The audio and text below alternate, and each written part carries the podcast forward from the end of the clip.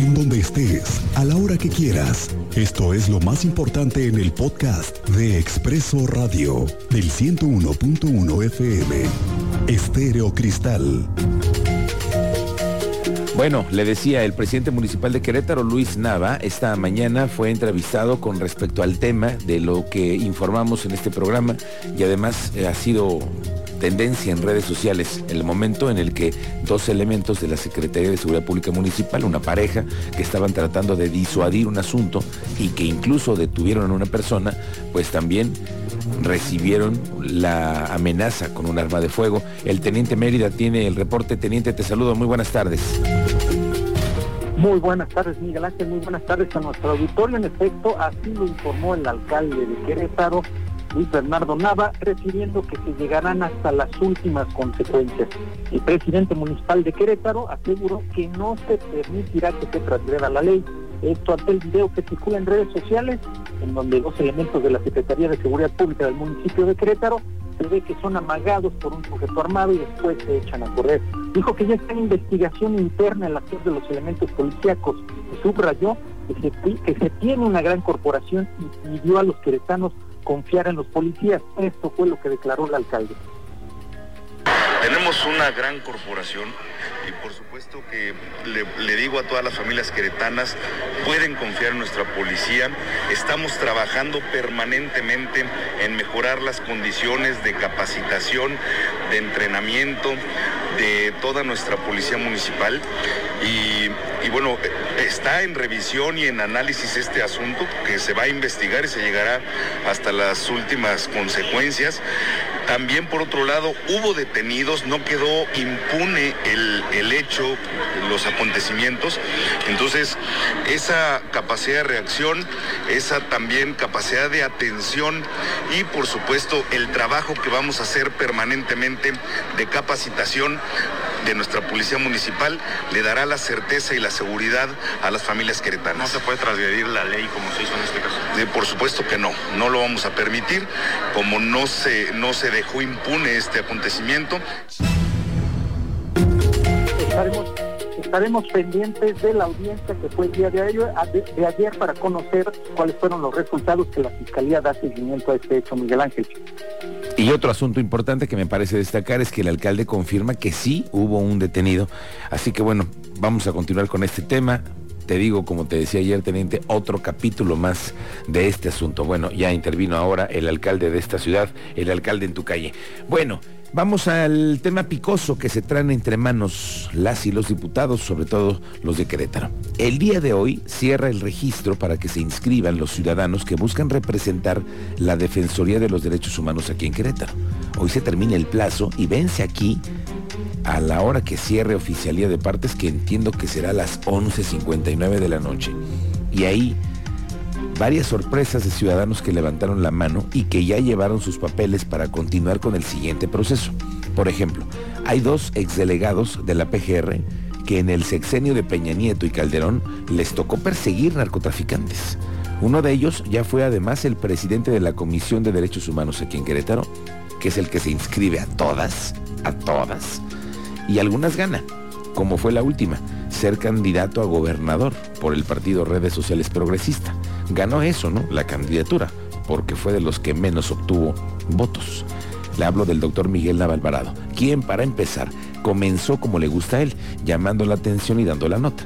Para empezar criticó el actuar de la saliente ombudsman, ombudsgirl, Roxana Ábalos, quien como defensora consideró que fue muy opaca y también se quejó de que era inequitativa la convocatoria.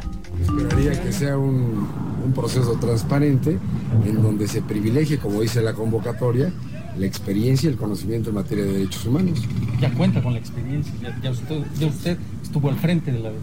Estuve cinco años al frente de lo que fue Comisión Estatal de Derechos Humanos y la Defensoría de los Derechos Humanos que cambió de denominación. Pues yo veo la convocatoria desafortunadamente que tiene dos vicios de origen. La primera es que no está dirigida a las organizaciones, cuando el artículo 22, el párrafo segundo de la Ley de Derechos Humanos, dice claramente que la convocatoria para elegir titular de la Defensoría de los Derechos Humanos tiene que ser dirigido a las organizaciones. Y también veo penosamente que marcan una edad mínima para poderse inscribir, lo cual es claramente discriminatorio. Digo, no, no estoy en ese supuesto de edad, ya tengo más de 35 años de edad, como se puede advertir, pero quizá alguna persona menor de 35 años de edad pueda impugnar la convocatoria. Bueno, otro exdelegado de la PGR en Querétaro, Horacio Buendía, otro de los inscritos para el cargo, tuvo otra estrategia. Él no se va a pelear con los diputados. Él hizo ver que él está enfocado en un proyecto de trabajo que le presentará en su exposición a los próximos legisladores. Muy bien, muy, muy, muy contento, muy organizado, todo muy profesional. Mira, ah, para mí es una institución sumamente importante referente a que es un órgano constitucional autónomo que garantiza y difunde los derechos humanos. Perfecto. Hay muchas cosas que hay, hay que profundizar en el trabajo en la defensa de los derechos de las víctimas. Como, como toda convocatoria hay muchas personas especialistas, muchos nos conocemos, mucha gente con experiencia. Yo lo veo como una convocatoria con una infinidad de oportunidades de poder aportar a, a Querétaro. Otra de las mujeres inscritas a este proceso es Maricruz Campo Guerrero. Ella es activista y abogada con enfoque a la defensa de los derechos de las mujeres. Ella dijo que la persona a designar no debería de tener compromisos políticos. Yo como se les he dicho siempre, siempre me he manejado desde el apartidismo, entonces creo que también es importante que quien llegue ahí no tenga compromisos políticos previos que haya adquirido siendo funcionario o funcionaria o desde la academia. Creo que hasta ahora además hemos tenido siempre personas que vienen de estos dos ámbitos y no hemos obtenido los resultados que esperábamos. Entonces considero que ya es hora. Aquí tenemos a Marlene Martín Rico. Marlene, representante de Generando Equidad, la ciudadana sospecha. Mire usted lo que dijo y qué delicado, ¿eh? Ella dice que este proceso ya tiene un candidato determinado por la legislatura, es decir, que ya hay dedazo, que ya se sabe entre los diputados. Y también criticó a la última defensora, que está por terminar el cargo. Honestamente, considero que el proceso ya tiene eh, algún candidato por ahí con la legislatura.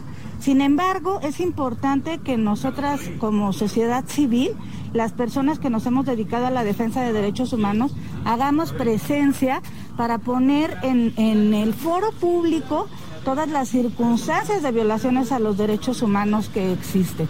Contamos con la capacidad, pero este proceso no debe tratarse de las personas que aspiramos. Bueno, yo le digo una cosa, aquí vamos a estar vigilando este proceso sobre todo que sea transparente, como lo hemos estado escuchando. Muchos están pidiendo la transparencia. Y ojalá que usted me ayude a identificar quién es el que trae el dedo puesto. Vamos viendo, porque así como dicen algunas mujeres que están ya integrando, dicen, no, es que ya hay alguien. Bueno, quiero, quiero saber quién lo voy a descubrir, lo quiero descubrir, ¿no? Sí, señores, como dice la canción, ¿quién es ese que anda ahí? ¿Quién es ese? Vamos a ver. Pero por lo pronto hay que ser transparentes y aquí estamos escuchando y vamos a entrevistar a todos los que están aspirando a este cargo. Bueno, hoy fue la segunda audiencia conciliatoria entre el Sindicato de Trabajadores y Empleados de la Universidad, es el famoso Estehuac, y los representantes de las universidades. Bueno, no se, no se logró ningún acuerdo, que ya era de esperarse. Habrá una tercera audiencia el próximo 31 de enero. Pero escuche usted lo que está proponiendo el sindicato de trabajadores. Un incremento del 20%. Y la fecha para el estallamiento de huelga sería el próximo primero de marzo. Gonzalo Martínez es el abogado general de la UAC. Afirmó que no tendrán, que tendrán una reunión, perdón, que van a tener una reunión previa al 26 de enero para conocer la respuesta de la universidad. El gobierno tiene entre manos ampliar el padrón de beneficiarios para el transporte público. Desde que inició el año se, hace de forma digital y hay un primer corte de cómo los adultos mayores, los estudiantes y las personas con alguna discapacidad han reaccionado para ser beneficiarios a la tarifa de dos pesos. Cuéntanos, Andrea Martínez, bienvenida.